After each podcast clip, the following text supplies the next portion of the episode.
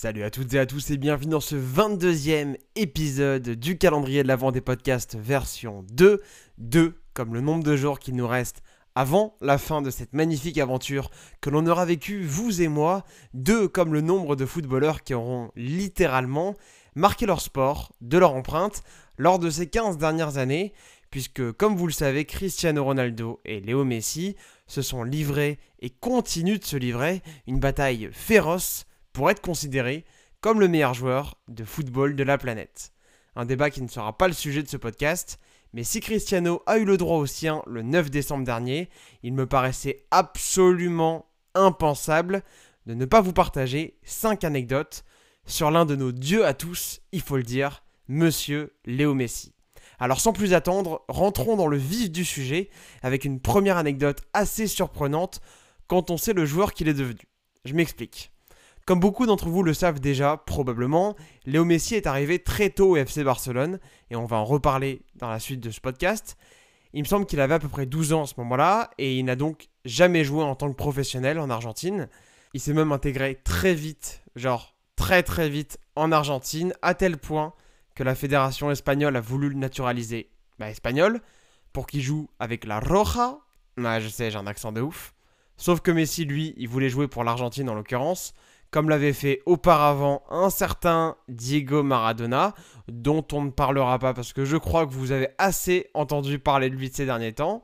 Et la Fédération argentine de foot, du coup, a pris connaissance du sujet et a organisé exprès deux matchs amicaux juste pour voir jouer Messi, parce qu'apparemment ils savaient à peine qui c'était, et évidemment ils ont très vite compris que c'était une excellente nouvelle pour eux que d'envisager de l'avoir dans leur équipe un jour. Allez, on passe à une seconde anecdote plutôt mignonne, parce que vous savez à quel point j'aime la mignonneté. Les fans de foot le savent, Léo Messi célèbre chacun de ses buts en pointant ses doigts vers le ciel, comme s'il priait ou remerciait le ciel en quelque sorte, mais en réalité c'est pas tout à fait ça, puisque ce geste est adressé à sa grand-mère, Celia Oliveira Kutseteni, toujours aussi talentueux dans ses prononciations le mec.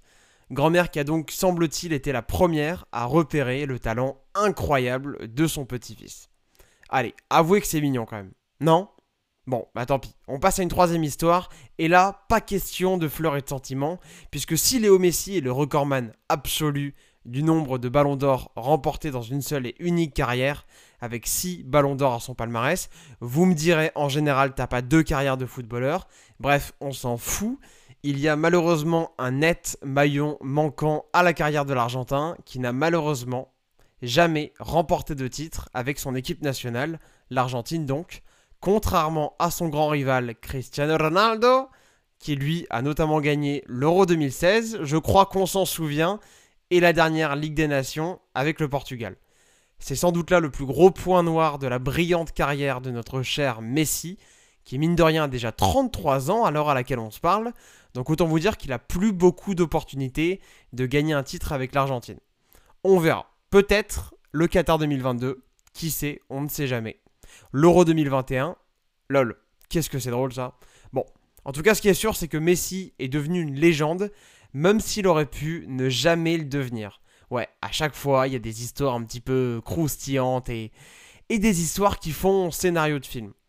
En effet, l'Argentin a reçu à l'âge de 11 ans un diagnostic lui trouvant un déficit, je crois que pas mal d'entre vous le savent, un déficit en hormones de croissance qui de ce fait a eu des répercussions sur son physique et notamment sa taille, qui a failli lui coûter sa carrière, puisque certains le disaient trop faible physiquement pour devenir footballeur professionnel, et il a fini par suivre un traitement. Aujourd'hui, on sait toutes et tous où il en est.